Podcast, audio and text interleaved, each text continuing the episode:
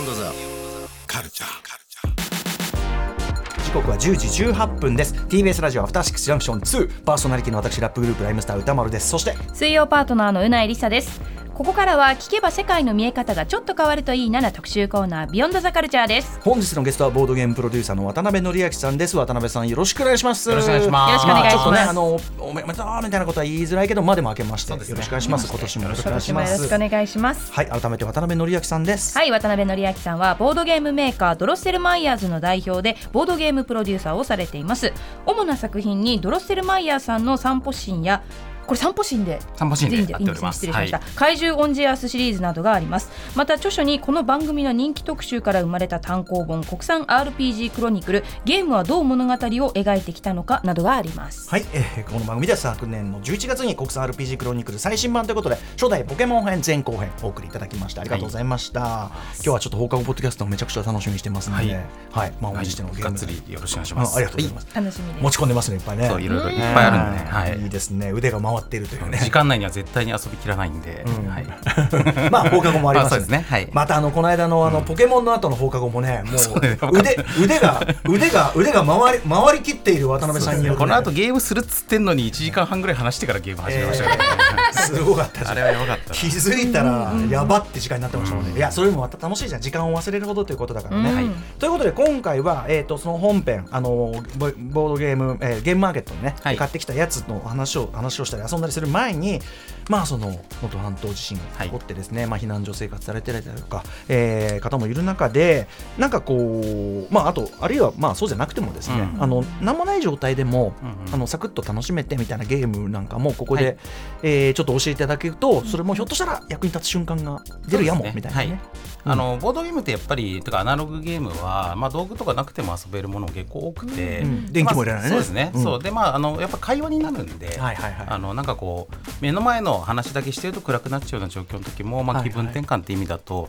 あのすごく良かったりするんでぜひご家族でうん遊べるものを考えたんですそうけだれども、そうだお子さんとかだってねそうなん避で難すしてんだよね。そうそうだ、はい。であのえっ、といろいろ考えた中でやっぱ紙とかペンとか使って遊べるゲームっていうのはいっぱいあるんですが紙ペンゲームなんですねはい紙ペンすらいらないゲームっていうのをちょっと一個思い出しまして、ほうほうほうえー僕すごい好きなゲームなんですけど、うんうんワードスコイっていうゲームがあるんですうんよ。ワードスコワードスコイでこれはまさにまあゲームマーケットで最初売られたうんインディーゲームだったんですけど、うんうんうんでそれ売られた時点で僕これ面白いじゃんめっちゃって思ったんですけどそのその時にですねあのあまりにも道具がいらなさすぎて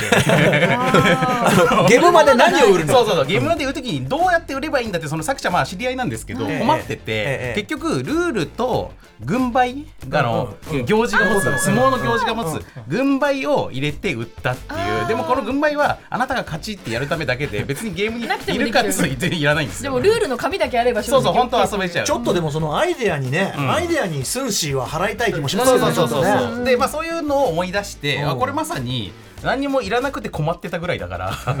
すごい向いてるって思ったんですけど、はい。えどんなゲームですかで、えー、とどんなゲームかというとですね、えー、とどワワードでやる相撲なんですよ、わだからワードスコイなんですけど、で一人のプレイヤーが行司になります、まあ、この人ゲームマスターみたいなもんですね、で他のプレイヤーたちは親方ですうんうんでそれぞれ自分の親方たちが自分のところの、えっと力士をこう出していって、うんどの力士が勝つかっていう感じのゲームなんですけど、えっとまず行司がですね心の中でそれの今回の相撲の勝敗の基準を決めてるんですよ。うん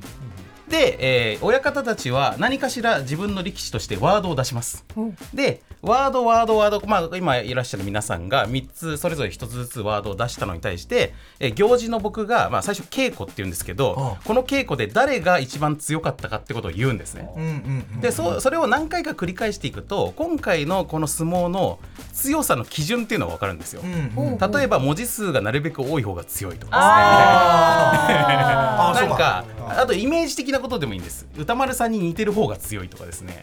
あと大きいとか大きいとか小さいとか、うん硬いまあそうそうそうそういうことをやっていくんでちょっと試しにやってみましょうか今僕心の中であと基準を持ってますんでじゃあちょっと皆さん一一個ずつこうワードを言っていただいてそのワード自分のワードっていうのはは存在する名詞だったら何でもいいです、はい、おえっとすごいね無限だよこれ無限です 本当無限なんですよあでもそう稽古だからはい最稽古だ初かそられでその後またで最終的に何をするかというとこの僕の心の中にある基準を当てるわけではなく、うんえっと今日稽古の後後に本場所っていうのがあるんでほうほう本場所の時に勝った人が勝ちですあだーから最後はやっぱり一発勝負になって、えええーまあ、仮にこの僕の中のルールを勘違いしてたとしても、うん勝ちさえすればいいんで、まあ、勘違いしてるけど勝つってこともあるじゃあ稽古は探るってことですね探り合いですねあはいーわ、かりましえ、た、はいあの本場所はん相撲取り何人ぐらいなのえっと一発勝負で一人一人一人一力士あーあの自分のところのあのー部屋のってことは一稽番古良はさそうなやつ稽古は違う方向のものを出した方がいいそうですそうですはい、ですかね、はい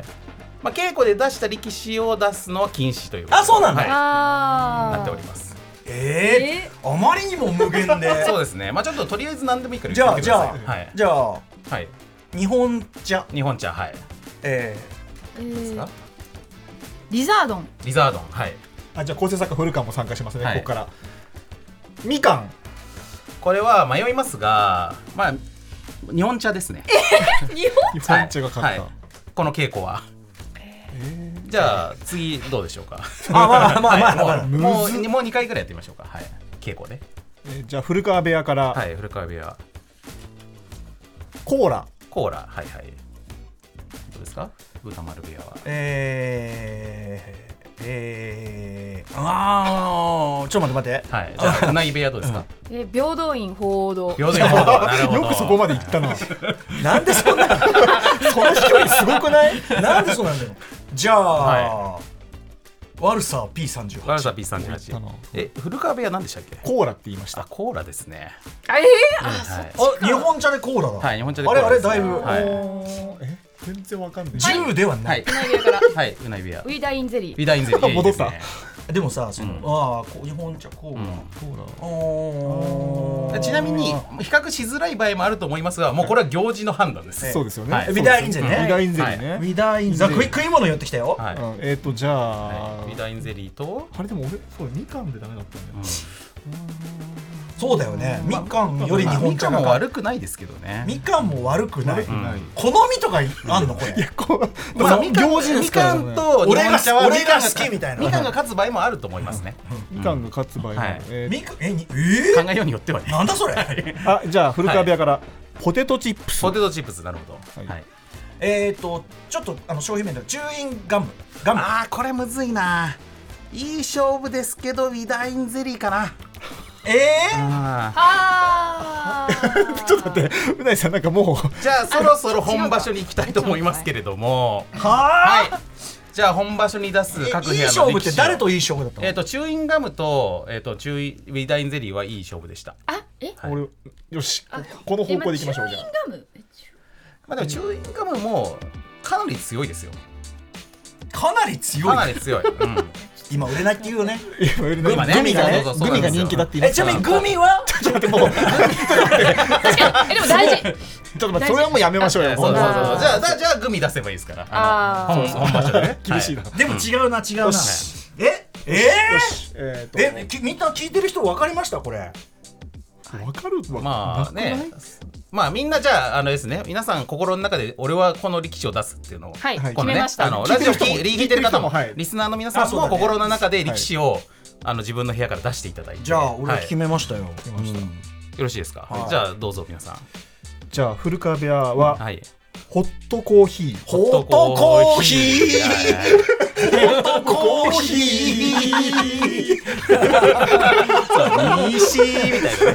ねやるのもいいですよね関脇ちょっ とバトルロイヤルだからね、そそうのそう三そ者うそうまあでもさ、そのもうちょっとね、あのそうトそうトーナメントとかにしてもいいですいしろんなやり方がありますじゃあ私、はい歌丸部屋、えー、歌ま部屋。クラムチャウダークラムチャウ ダー絶対その発生方法で発生されない単語だもんねではうない部屋から、はいはいスライムあースライムスライムって、スラあイムねの、おもちゃ。おもちゃのスライおムもちゃのねはいはいはい売ってるやつはいなるほどこれはですねまあ残った残ったした結果えースライムにやった横綱になりました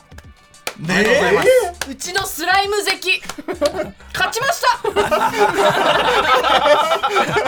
大一番取りましたこれは手ね刀切ってね、まあただちょっと物言いつく可能性も全然あるなと思ってやっておりますがはいえーと今回の基準はえー柔らかいもの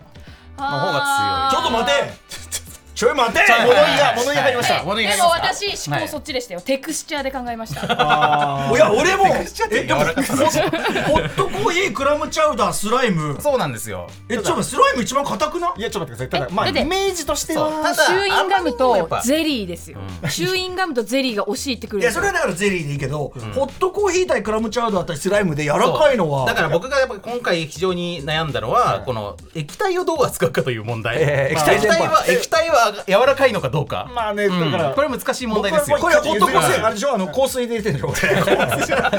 軟水軟水だったら軟水だったら話はちょっと違ってくる香水ってこ歌丸さんのクラムチャウダーも2日目ぐらいでだいぶ煮込まれてこうドロッとしてるチャウダーはねあのドロドロのドロ固形感がねと 僕はねなんか売りも売り場で考えててコンビニエンスストアで売ってるうんうんものみたいな感じのちょっと考え方をしてましスたラねイムは結構でも固形度高いですよでもやっぱり完全にサラサラのものを柔らかいと言いたくない気持ちもあり、うんそのなんだそれその気持ちわかるその気持ちわかる触れないこれは行事としてねでもこの,、はいい、この言い合いもはい含めて、い、そうです岡本さんは行事の判定は何だと思ってたんですかやわかんないけど、んクラムチャウダーをクラムチャウダーってでもやっぱり食べ物から離れられなかったってことで俺すよはね、、あのちっちゃい字が入ってるやつちっちあーゃない字るほがちどっちゃい字が入ってるちっはいはいちゃい字が入ってる液体系のものっていうかああ日本茶でもうわかんない全然わかんないけどあとクラムチャウダーが好きだからあそれもいいですねあー確かに歌丸さんやっぱさ負けてもさ好きだからさ 愛のあるだからポケモンもそうですからね好きなポケモンで戦ったら満足みたいなとこもある古川さんこれやっぱホットコーヒーアイスあのアメリカンですかアメリカンですね私ではアメリカン私がアメリカンを頼んだらみんなが爆笑したっていう件があったんですこれは関係ないですルノワールでねルノワールでね銀座のルノワールでねアメリカンだとアメリカンですかアメリカンなんか頼むやついねえよって言われたっていう話があるんです これ別の話ですはい面白いまあ面白いはいそんな感じのゲームなんですけどもでまあこれ厳密にはあの公式ルールだとまあみんながこう有利不利があるんで同時にあの力士の名前を言うようになってるとかあと最強稽古の時も最強が決まったらそれにみんなが挑む形で勝ち抜きみたいな感じであーこ確う破れるかみたいな感じでやっていくとかまあちょっとどうぞこうそうそうそううんでまだ胸貸してくだまさだいまだスライムが1位ですみたいな感じでやっていくとまあそういういろんなルールがあるんですけれどもまあこれ多少ルールいじったりとか人数とかでまあいろいろアレンジしても全然面白さ損なわれないんであの割と雑に遊んでも面白いという行事が抱く概念とかテーマは、はい抽象的なものの方がいいんですかそうですねまあなんかこうあの一個に正解が決まんないやつがいいですねこう完全にこうなんかベクトルに並べられるというかうんのがよくって。だから歌丸さんに似てるみたいなのさっきちょっと例で言っちゃいましたけどそれだと歌丸さんがやっぱ最強になっちゃうんで、あうんいや俺より俺に似あてるそういいか も。ダブルセブンの。 あいつ今日今日かなり 近い今パイロットも確日かにかなりかなり近いあいつに寄ってますやってますね。まああのお題はまあいろいろなんですけど、まあその辺のなんかこうあとギャーギャー言うのも含めて楽しいみたいな感じのゲームですね。はいでこれがまああの本当はまあ今ワードッチっていう名前でアークライトからえっと商品化もしてるんですけれども、まあこのワードスコイがあのルールとか道具なしで遊べるゲームとして、えー広めてもらって構いませんよとこの作者のあのスルメデイズというサークルの方に言っていただいたんで、はいありがとうございますはスムデイズさん許可をいただいてで、まあ、逆にですねこのスルメディーズさんとしては、まあ、やっぱりこう今あのそういうあの例えば被災地の方とかに遊んでいただけたら、まあ、それはそれで嬉しいということで、えっと、今期間限定でネットで無料でですねこれの、えっと、ウェブ上でできるあのお題ジェネレーターというあかーそれはその勝ち負けの基準を自分で思いつけない人でもポチってやるとそれが出てくるっていうのを公開してくれてるので、まあ、これまたあのドロッセルマイヤーズのツイッターでこの後、えっと告知しておきますんで、興味のある方はぜひそれも見てください、まあ、それもなしでも全然遊べますしねはいスルメデイズスルメデイズさんありがとうございます、えーワードスコイというゲームでしたで気に入った方は商品版のワードッチというゲームを買っていただいてももちろん楽しいよということですね、いやはー思いのほか面白かった面です白かったはでいすこれねすごいだらだら長い時間やっても面白いんですよ、稽古ずーっとやった上でいはいはいもう渾身の一番をやるっていうあものう俺は勝そうちそうだそうそう横綱出しちゃうよっていうそうなんですよ、うんでこれあれなんでわかんのみたいなそうそうそうそうそうか 勝ちを俺完全に俺だっ確信してね柔らかいって聞いてても負けそうだもんこんなスライムに負けるんうんですよだから僕が柔らかいと思うものっていうことなんでねやっぱここはええやっぱちょちょっと多少粘性がないと柔らかいと言いたくないなという気持ちが、それは本僕の当中にに渡辺さんのはいじゃあ私マシュマロと悩ん悩んでスライマムにしシたんですよュマロはクソ強ですあねだからマシュマロ出したらもっと近かっそたうなだめちゃめちゃしもうねピンポイントでかなり来てますねあそう、マシュマロ硬いじゃんマシュマロないよいや柔らかいやっぱね形がないとか柔らかいとか硬いって話にならないんじゃないかなって思って液体来てうんその基準から超えてるじゃないですか綿飴とか綿飴あー綿飴強い綿飴うんマシュマロにこう勝てるかもしれないですねだってもう、んもうねあれ綿飴だったらあれって感じだよこうソフトさのこの極みを言っているみたいなね悪さ P38 やばいね今考えるとそう考え るそういや平等に包蔵とかうんワルサピー38はもう雑魚中の雑魚ですこの相撲においてはねガッチガチですからこれなんで出ちゃったかっていうとスナイパーエリート5の追加のあれであの安売りしてたからうっかり買っちゃったっていうねなるほど武器を買っちゃったまあ最近見た強いもの ですねことですねあーはいいいですねさあということとでいうゲームでしたはいはいありがとうございます面白かった、い、いですね皆さんも遊んでみてくださいということで、えーここから特集の本題に参りたいと思いますこちらです2024年新春ボードゲーム特集ということで渡辺さん改めてよろしくお願いします、はいよろしくお願いしますということで、えー、と先月ですね昨年12月に開催されたゲームマーケット、い、ろんな要するに創作、えーボードゲームが売られているとはいいうね、えーもうありとあらゆるアイデアアイデアで胸焼け、うんうんアイデアアイデアのの博覧会見本市というんはいえーで、まあ、行ってこられて、はい渡辺さんが実際に12月9日はいですねはいえー12月この行ってから購入されてきた新作ボードゲームを実際に遊んでいこうと思います、改めてゲームマーケットとは何か渡辺さんからお願いします、えーゲームマーケットはですね国内最大のボードゲームの展示即売会なんですけれども、まあ、インディーゲームから商業ゲームまでいろんなゲームのブースが、えー並びまして、えーもう何百本ものですね新作が毎回売られることになるんですけれども、えー来場者がですね今回は、えーコロナ水準前にほぼ戻りまして、えー土曜日に1万4000人日曜日に1万1000人ということで計2000 2万5000人の、えー来場者があったということです。で、コロナ前の最高はえー2019年秋の2000 2万9000人だったということで、あーまあ、もうちょいで、えーもうそこに到達するなあれ会場どっていうこでしたっけえー会場は東京ビッグサイトですね。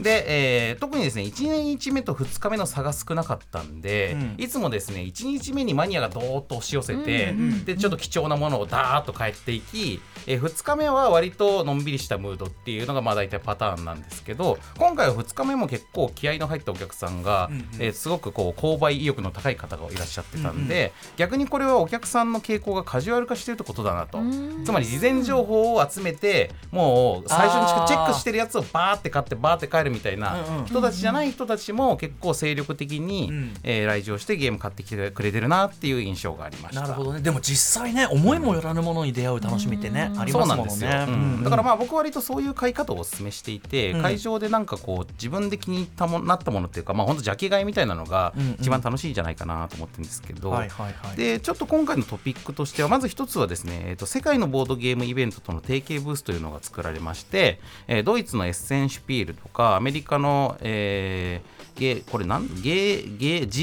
GAMA エキスエキスポっていうのまあ、ちょっと読み方よくわからないんですけどガマエピスエキスポみたいな感じかなと、えー中国のダイスコンというイベントとか、まあ、世界各地にアナログゲームのイベントっていうのはあるんですけれども、えーそういう、えーか各えー各国のアナログゲームイベントの出張ブースみたいなのが出てたりとかして、えーまあ、そこで買ったゲームとかも、えーまあ、ちょっとねいい感じのやつがあったりとかしました。であとですね、えっと、ちょっと僕の中で面白い試みだなと思って気になこれもう今後もちょっと注目してるのがチャック横丁というですねあのゾーンが作られてチャック横丁これはですね非常に独特なあれなんですけどあのゲームマーケットの中のの、まあ、一つのまあ問題意識というか課題意識として、えーそのインディーゲームのクオリティが上がりすぎてですね、全体的にこういうパッケージとかをすごいちゃんとして、えーまさかしもう完全に商業作品と見まごうようなものを作らないと、あの買ってもらえないみたいな雰囲気がちょっとずつ出てきちゃってたんですよ最近良くも悪くも。なので、えー、ともっとその参入障壁下げなきゃいけないんじゃないかという感じになって、もうチップロックみたいな、あのチャック付き小袋にですね入れてそうチャックかこういうので売ればいいじゃんと、うんうんで逆にそれで競争にならないようにもうこのチャック横丁っていうエリアに関しては、もうそれでしか出しちゃいけないないっていうですね。はいはいはいえーいいですねルールが作られて、えーまあ、それで出したこのゲームたちというのが、まあ、逆にインディー魂が溢れまくっていて僕こういうのむしろ好きなんでクヨコ超やばいねいいですね最高だなと思ってこのキャ「チャック横丁」はもう毎回全作品チェックしたいなというぐらいの気持ちになりました。はい、はいはいはいというのがありました。さあということで、はいえー着用ということでそうだねね買ってきたものもね着用含まれておりますが、はいさあ渡辺さんその中からいくつかご紹介いただきたいと思いますが、えーまず一つ目は、えー今回一番ですね事後事後的な話題になった作品、だから事前に人気サークルとか注目作とかだったわけじゃないんですけど、ゲームマーケットが終わった後に渡辺さんあれやりましたみたいな感じで。でまあ、この自分で気づけなくて悔しいってなるやつが毎回1本2本あるんですけど、え今回はこれというのがこの「ダイイングメッセージ」というゲームでございます。はい面白そう、えーパッこケれージもから、ね見るからに、うんあなんか面白そうってなるんですけど、まあミステリーでい推う理ね系ですか、はいうんこれはですねどんなゲームなのかもう見たら一発でわかるんですが、えー、と容疑者カードっていうのがありましてこういう、まあ、これちょっとグラフィックは多分ね AI 生成とかで書かれてる絵なんですけど名前と職業が書かれたカードがたくさん入ってますね、はい、北村優、えー図書館師匠みたいな、このしょしょ黒岩レオン医師えーこういう容疑者カードの名前があります。でこれに対して、まあ、僕がですね多分僕殺される役だとするじゃないですか。で皆さんは探偵で、えー、と被害者である僕が、えー皆さんが目をつぶったりとか、まあ、他のとこ見ててもらってる間に殺されます。はいで殺されて皆さんがですねこう自分僕の方を見た時、この証拠カードがえいろいろ散らばっているのがこう組み合わさってですね、はいーグーとか変な記号とか、はい、こういうのを僕がなんかこういうふうにいろいろ組み合わされたりしたりとかした状態で、えはあはあーこの説明書を開いてこうやって死んでるんですよ。なるほどでこれをですね、まあ、よで要するにこの僕の殺害現場っていう状態になっていて、はいええまあ、この説明書に血だまりが書いてあるのえで、ええーまあ、非常に死んでる感じになるんですけど、で皆さんここに入ってきたらですねここみんなで写真撮ります僕のこの様子を。ええスマホとかはでい、ね、写真撮ってもらって、でそれでその撮った写真をもとにちょっと僕がこのポーズを固定ずっと固定してたのがきついんで、え写真撮ってもらった上でその写真をもとに、はいえーこの中の誰が犯人なのかということを推理する。容疑者からえつまりこれが何かを示してるんですか、そうです1分以内にこの被害者は自分で、あのこの犯人のうちの誰か1人を示すんヒントをこのカードの組み合わせで作るんですよ。でもさそのね非常に抽象的なあれだから、はい難しい、その名前がどう表現できるのか難しいそうでしすそそうでれだすけではかいあの解釈の幅がいろいろあるんで、ええええええなんかわわかんないけどこれが眼鏡を指してるんじゃないかとかみたいあな、うーんではいはい女性ってことなんじゃないのこれはみたいなのをこうやってですね僕前あの、なんか決まったカードで映画を示すやつってあったよね、あれそれそうあれいうあれみたいな、はい、うんだからまあそういうこのあの記号の組み合わせで暗号を伝えるようなゲームっていうのは今までもいっぱいあるんですけれども、えーこのシチュエーションの設定が抜群だなと。確かに、うんこのルール用紙の裏側が血だまりになってるのも面白いですよね、そうででここれれゲームっぽいそうなんですこれで撮った写真がやっぱりすっごいなんかこうくだらないながらうんうんもうんうんうんなんか面白いこう説問になるんで,、うんはいはいでなんならまあそれあの後からその写真見てあの別の人が推理することもできちゃうんですよね、だからまあこの場でゲームしたあ後ー止にめそてのおけばいいんだそうそう写真が残っていてそうかそうかそうかそうか出題としてねそうでそれを SNS 上で共有して他の人が推理するとこもできちゃうので、まあ、これは本当に、まあ、ゲームとしてはまあかなりあれ荒削りなゲームではあるんですけれども、でもこれもコミュニケーションだね分かるかみたいなそうそうそうそういうのも含めて、あと1分ってすっごい短いんで、んうんうん実際にやってみるとすごいそんな大した凝ったことできないんですよ。うんうんでいやなんかこれはそういう意味じゃなかったんだけどみたいなのの,、うんうんあの誤解がすごい出るのも面白い。被害者側がものすごい大変よねもうねそうですそうですそうです、できるかいって感じにむしろなりますね、そうだから誤解を生みどんどん生んでいくって感じですね、はい、というのがえーっとこれは山桜というサークルの、えーダイイングメッセージというゲームですね、はい面白そう、はい、これ一つ目でした、えーそして、えーじ僕がですねなんかこうちょっと独創的で気になったのがこれあんまりこれ逆に似たゲームあんま見たことないなという感じなんですけど、この2年 A 組の席替えっていうゲームがですね、 2年 A 二年 A 組のはい、席2が、年 A 組の席替えこれはですね、えーまあ、こういう生徒生徒たちのカードがいっぱい入っていて、2年 A 組の、まあ、小太郎くんとかですね春人くん M ちゃんとかねキーちゃんとかまあいろいろあるんですけどでこれがまあこの席に並んでいってですね、えでこれを、えー何かけなんで並べてあーるのあをでも同じ机に見て実はカバンが置いてあったりかかってたりなかったり違う実は違いますね、はい、でこれを、えーカードをめく自分の番が来たらめくりながら、えーそれをですね位置を変更していくんですよ。で位置を変更していくときに各この生徒ごとに例えばサマちゃんだったら後期と固まって座りたいっていう要望を持っている。でこれが各生徒ごとにそれぞれの要望があって。えージョバスはジョバスでまとまりたがってるとかですね。で、そうでジョバ女性バスジョバスは前の方に置くとうるさくするので、あの逆球委員たちは後ろの席に置きたがってるとかですね。そういう人間関係図がここの説明書に入っております。はい。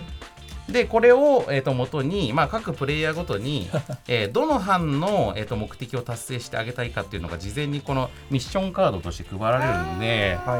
でまあ僕としては後期と層とキーのえっ、とまあ要望を叶えてあげあげたいということでお互いにこの席を組み替え合って、で、えー最終的にこの叶えられている生徒の数が多い人が勝ちというですね。はい、という感じのゲームです。なので、まあ、これちょっとね、プレイヤーたちが何の立場なのかよくわかんないんですけ ど、まあ、なんか神みたいな、他人の先生みたいな、まあ、担任の先生が実はね、ひいきしてるみたいなのかな、うんみたいな感じなんですけど。えー難しそうでもそうだからまあパズル的に真面目に考えると結構難しいんですけど、それ以上にこのゲーム実際にやっている中でこのにあの人間相関図を見ながら、えなんかこうお互いのこのクラスの中の人間関係がだんだん見えてくるのが面白かったですね。で例えばこの小太郎と小太ってすごいそっくりなこの坊主頭の男がいるんですけど、双子みたいな。そうそっでくりさん。で小太郎はねこのゆいちゃんのね元彼なんですけどゆいは今はこのサッカー部の陸のことが好きでとかみたいなのがだんだんこうやってると分かってくるんですよ。うんだからこういうなんかこうなんつうんですかねこのストーリーのなんか伝わり方というかあーもうすごい独特で、まあ、なんか似たゲームあんまり遊んだことないなっていう、えー面白いアイデアがすごいですねうんまあ、これもそのゲームバランスとかそのパズルとしての整合性みたいなのがどのぐらい取れてるかはまだそんなにやり込んでないんでよくわかんないんですけど、発想うが。んねとにユニーかくク独創性があって、なんか新鮮みたいな感じがしたゲームでしたね。はいはいはい、これ一人でもやれますね。まあパズル的に考えるとそうかもしれないですね。はい。はい、これが2年 A 組の席替えで、はいえーテラフォ会議という、えーサークルですね。はいはい。えーそして続きまして、これはねあのラ、ラジオ上でもすごい簡単に遊べるんで、もしかすると放課後ポッドキャストで遊ぶのに非常に向いてるかもしれないんですけど、今回のゲームマーケットで僕が触れたゲームの中で、これちょっとな新作じゃなくて旧作なのかもしれないんですが、一番気に入ったゲーム、えーチョイスキーというゲームです。チョイスキーはい。チョイスキーというタイトルでこのパッケージにチャイコフスキーが書いてあるんですけどまあ でも別にチャイコフスキーは全然関係ないんですがえこれすっごい手軽なんですけどなんかアイディアだなと思ったのが、えーこの3枚のカードをですね誰かの前に出します、はいうなぎさんの前に、えーカードを出しまして、まあ、うなぎさんから見て正位置にあるこのドラマチーズアイスクリームというのがこの今回 3, 三択になります、はいえーこのゲームはですね、えーうなぎさんがこの3つの要素の中で、えーどれが2番目に好きかというのを当てるというゲームですね。うないさんも心の中でこのドラマチーズアイスクリームのうち2番目に好きなものを思い浮かべていただきつつえー僕らもそれを当てるという。へえシンプルだけどね、はい、ですごいね2番目っていうのが絶妙なんです確かにが、ねまあ、ちょっと試しにやってみましょうか一番一番だったらわかねいろんな情報伝わってがちそうなんだでけすどよ、うん知り合いだったらね1番はね分かるんですよ割とで一番嫌いも結構分かるんですよあ だあけどなるほどね 3, つ中の2番目ってすなるごほいどね絶妙なんですよ、ねまあどっちでもないっちゃどっちでそもうなそいうそうそうそう、で本人もちょっと悩むんですえが、これで結構難しいですよ。選ぶ方もはいむずいですまあでもだって独断でいいんで、んはいいいですかはい悩んはでいるはいははい来い。ましたえーっと じゃあいきますよえーで僕らは、えー、とあうないさんも含めて全員せーので指さしますああなるほでどうねないさんと会ってた人が勝ちってことですね、うんうんうんはい二番目ねはい二二番番目う目ないさんが二番目にえっとドラマチーズアイスクリームの中でアイスクリームの中でうないさんが二二番目に好きなもの。うんうんうんうん一番好きでも一番嫌いでもないんはいはい、行きましょう。せーの。ドあラーちょっとあマ古川とうないさんがドラマを指しましたで渡辺さんがチーズ俺がアイスクリームでしなたので、古川さんが正正解。解ねはじゃあ古川さん、これで1ポイント獲得なんですけど、はいちなみにうないさんは一番好きだったらどれなんですかいチーズでした。なるほど。ちょっと好きすぎたっあていうアイスクリームはダメですかアイスクリームはそうでもないかな って。あーそうですそうそうそうあ そうですでもこれこなんだこれ食れべ物となんだそうなんろでうすよこういうカルなんだろうエンタメを比べるのって結構きついですよね。確かに確かに確かに本来比較しないもの同士が比較されるっていうところが面白いんですけど。うんあーアイスとチーズはすぐに決められるけちょっどと。じゃあ歌丸さんも言ってみましょうか、ええメロンとサッカーと恋バナです え待ってどうかなこれこの中でこの中で歌丸さんが2番目に好きなもの歌丸ねさんこれなんで難しいかというと、はい全部好きじゃなさそうなんそですれよもあるだからもうネガティブツルーを当てるわけだねつまりね当てようメロンとサッカーと恋バナ歌丸さんが2番目に好きなもの2番目に好き2番目にあ一番好きなのは恋バナ自じ分ゃない多と分問い自分と会話しなきゃいーけないメかロンっらてどっかそだうったでのすね決断しなきゃいけないですよねこれ比較が難決めしていまず決めて三つの中で放送上で歌丸さんがメロンの話してるのあんま聞いたことないあでもこれなんならスイカがそんなでもないみたいな話恋バナもしたことないですよ多分そうですよねうん2番目ねはいはい決めました、はい決めました歌丸さんまだ歌丸決めてない歌丸さん最初に決め て意外と周りの人の方が分かってるかもしそれうでなすい、ね方に違いないって思い込みがありますからね周りははいじゃあ決めたはい行きましょうかえーっとじゃあ僕も決めましたいくよ、はいメロンサッカー恋バナの中で私が2番目に好きなもの、せーのサッカやったーー恋バナ恋バナがううないさんと歌丸さんで一はい致した一致したで僕がサッカーを指しましたはい僕はメロンを刺しましたえっ、え私順番も言えるえ順番もはい言えはるいって言って、メロン恋バナサッカブーーかテンション下がるテンション下がるな ら恋バナサメロンッサッカーあのどれもそんなあれですけど、あのメロンは全然好きじゃないですあーそそううななんだんだあーで来ました恋バナも新作どうでもいいですででまあサッカーはリスペクト なるほどねなるほどなるほどリスねペクトといううんそうリスペクトというリスペクトだからやっぱ頭いいね抜けだいぶ抜けてるじゃないですかうん確かに恋バナはリスペクトもあんましてない別にその必要ないそんなどどいつもこいつもそうだよねメロンはそんなかあってなんかがっかりするななんでだよ好きなもののなんか話をしてるはず中村さんがのサッカーの私思い出で考えちゃったあ自分の体験といういうよりもサッカーという競あ技れあをれ競技であれは当時のス菅本県中学サッカー部における話なんでサッカー全体とあればこれリスペクトリスペクトなるほど面白いこれはだから理屈がねやっぱねこういうのもねこういうのも込みで面白いですそかうら後ねからやっぱ解説してもらうのも面白いですね。うんはい、なるほどというのが、面白いえーこれアイディアだなと思ってチョイスキーといういいことでですすねね。はいだからチョイスキーなのチョイスキーがちょっと好きなものを当てるってでうもすごいよねそのい考えると理屈考えるとあなるほどっていうそうなんですよ。よくできてますね、会話して推理するとかそういうプロセスも一切ないんですよそうそうそうそう。だから超簡単なんですけど、なんかすでもその人のそ人とうなでりすそ,、よねの人の人となりをやっぱ考え直すから、ね、洞察力でこう相手のことを考えていってこの人はこういう考え方するであろうからみたいなだそかれらが付き合い長いほど楽しいんじゃないですかこれ意外にでも全然ずれてたりしてそれぞれに対するサッカーのことこう言ってたとかそれがまあノイズにノイズになってうるんバイアスになる可能性あがあそるっねそう自己紹介的な面白さもあるしね。はい。さあということで残り5分でもう一発ぐらいいけますね、なるほど、うんじゃあもう一発いきましょうかえーっとですねじゃあこのえー、これどっちにしようかなこっちにしようかなえーっ、とこれ実際に今プレイする時間ないかもしれないけど後で、えーっと放課後とかでできるかもしれませんが、はいえーなぜか盛り上がる MC ライブハウスイエイエイおこれは歌丸さんこれ、はい、これちょっとぜひ歌丸さんに遊んでほしいなと思って持ってきたんですけうんやりたいやりたいなんど、えーどういうゲームかというとちょっとさっきのねあのワードスコイとも似たとこはあるんですが、ええこのライブハウスですねえっとまあ曲間の MC ええをするときに、ええ歌丸さなんん絶か対知らん強いけどよ盛り上がる時と盛り上がらない時があるんですよ。あーあーあーあーあーあーあーなんか知らんけどあーあーあーでそれを当てていくっていう感じのゲームなんですほうほうほがう、まあ、例えばですね歌丸さんだけは、えーと MC をしてて知らないんですけど、はい他のみんなはこれが僕らのこの MC ライブハウスのこの客としてね盛り上がるポイントツボっていうのをこれ知ってるわけですね。あなので、えーそれはまあちょっと今例えばで言うとな行を含むという条件と施設条件施設とか商店名を含むっていうのが今書いてあるんですけれどもでなんかこう曲間でまあいろいろこの MC っぽいことを喋ってる時に、なんか一個引っかかる例えばな行のことを、えーなすとか言ったら、ええおなすなすなすとかととかか、うんまあね、私のねあのお気に入りの店舗でこのセブンイレブンの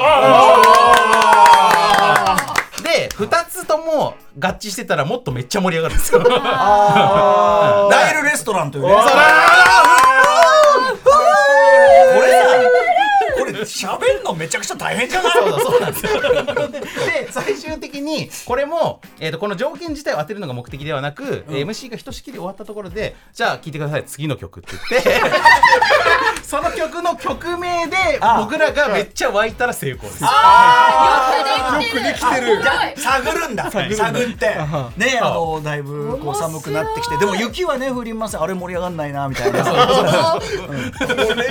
面白いでもか夏はあんなに暑かったのにわあーーってそうそうそうなんだなんだみたいなそうそうそうそうでまあぶっちゃけこのゲーム実際やるとむずいんですけどあのフリートークしながら推理しなきゃいけないんでそうですよで最後に曲振りまでやんなきゃいけないめちゃくちゃ難 しい負担がすごいでかいんですけど、まあ、歌丸さんみたいにこうどんどんね言葉出てくる人だったらできるかなっていう感じなのでまあちょっとこれはねあのライブ MC ってそういうものじゃなラいイブライブ MC って一番むずいかんねある意味ねああ面白い面白い面白いはい、でまあ図らずもね今回しご紹介したあのさっきのワードスコイと、まあ、非常によく似た構造のゲームなんですけれども、うんあー確かに推測するうんですねまあ、こういうなんか、あの料理の仕方もあるなっていう、えーライブハウス、えーこれが角刈り書店という、えーところから出ております。はいはいなぜか盛り上がる MC ライブハウスでいえいえはい、はいありがとうございましたごいということでえっ、と今日はですね、えーとはいゲームマーケットで選んできていただいたのは大体4つご紹介いただきましたけどもね今は日いこの後、放課後ポッドキャストでもまたたっぷりねご紹介いただいて実際に遊んでみたり、MC もだからうなぎさんやってください MC やりたいライブ MC いいですねでも黙っちゃつまんないですからねとにかくなんか喋り続けなそうがだらね推測しながら喋、る喋るプロではあるんですからね、ううんお願いしますあと考えないで喋れるっていうことも大事かもしれないあでうすなぎねさん得意そうですねでもさはっきりはっきりでもしたさらでもさ行ってわーっと俺らがえ何言ったっけ私っていうこれじゃないそうそうそうあとなんかドツボにはまっていきそうその固有名詞出したってそっちばっかりに気を取られて、もっと抽象的な話だったのかみたいな、ねある、うんえさっきだってなんか平等院なんとか言ってたもんねうん日本茶から私、あ和風だなと思って細部に行くのが早いんだよ 絞り込みがねえ えはいということで、はい渡辺さんありがとうございましたはいということでえっとぜひ渡辺さんご自身のお知らせごとお願いしますはい、えー、と、サンデーウェブリにて漫画怪獣オンジアスボルカルスの連載を開始いたしました。えー第1話が今掲載されてまして、えー今週末日曜日になるタイミングの、えー土曜24時には第2話も、えー掲載されますんで、えー無料で読めますんで、えーぜひ読んでみてください。ということと、はいえードロッセルマイヤーズの、えー、真白七子、えーまあ、うちの妻ですけれどもあそうだの新作の、えーフラメンコ・アルアイレロマンティック・スペインと水玉の幻想というですねこれをこれこれまあ、本付きの CD というか CD 付きの本というかが発売しまして、えーまああれですねそのジプシー文化とか、えースペイン文化とかがどうロマンチックな感じの幻想を抱かれていったかという歴史的過程がえあ描かれている中のブックレ本ットもすごくねめちゃくちゃ読み応えあるやつですよこれそうですねちょっとめくってあげてくださいこれ結は構いがっつりした読み物でもあります、うんまあ、カルチャー誌みたいな感じでもあるんで、ぜひあのアトロックリスナーの方には、えー読んでいただきいただきたいと思います。えーそして、えーイベントですね1月7日日曜日もうすぐですけれども今週日曜日に、えー、阿佐ヶ谷ロフト A で、えー夕方からですね、えー秘密会議ガンドロ表裏、えーガイガン山崎さんと、えー僕と、えー高橋ひょうりさんの3人で、えー特撮トークをするというイベントなんですけれども、えー新年会として理想理想のゴジラ徹底討論というのをやります、えーこれぜひ、えー来てください、えーそして1月13日土曜日21時から、えーゲーム作家の米光和内さんと、えー、ズーム配信で2023年ゲーム業界の重大ニュースのトークもしますということでこれ毎年恒例でやってるんですけれども、えー、米光さんのノートから予約できますのでこちらもぜひ、えー聞いてくださいはい、ということで渡辺さん実はこの後のコーナーもお世話になりますのであそういえばそうでした引き続きよろしくお願いいたします、はい引き続きといようろこしとくで渡辺さんにお願いしますよるボードゲームプロデューサーで、えーボードゲームさん渡辺典明さんによるボードゲーム特集でしたありがとうございましたありがとうございましたアトロック2さっきのあのなぜか盛り上がる MC ライブハウスでイエイイエイはワードはあのお客さんも言ってくれるのねそうそうイエイ夏イエイそとうそうか夏スイカセスイカセブンイレブンイエーイねナイルレストランマジでもう最高みたいな感じになるってことですよねそうまあヒントは割とわかりやすい、ねいいですね、ヒントにしてくださいでも後ほどね、楽しみです絶対にや放課後絶対にやっていただきます歌丸さんにもやってもらいますよだ私ってライブ MC と言ったらもう歌丸さんじゃないですかまあでも本当に客の反応見ながらね、常にねもう読んで読んでね神回になでる満を持して行ったやつがもう大滑り シーンっていうねあとあのデザインねめちゃくちゃそれ海外のやつですそうこかれは中国のカードなんですけどこれゲームとしてはねとにかくこれをめくって酒を飲むっていうね 最悪なゲームゲームゲームルールなんですけどまあなんかすごい洒落てるんです缶よがねちょっねと作デ間のザインがおしゃれえーアーティストドリンクカーズですって、そうこれはね酒にまつわるでもじ歴史上のエピソードがどれにも書かれていてで飲むはい飲む とにかく 飲む全然おしゃれじゃないのこういよう人中がは飲むアフターシックスジャンクション2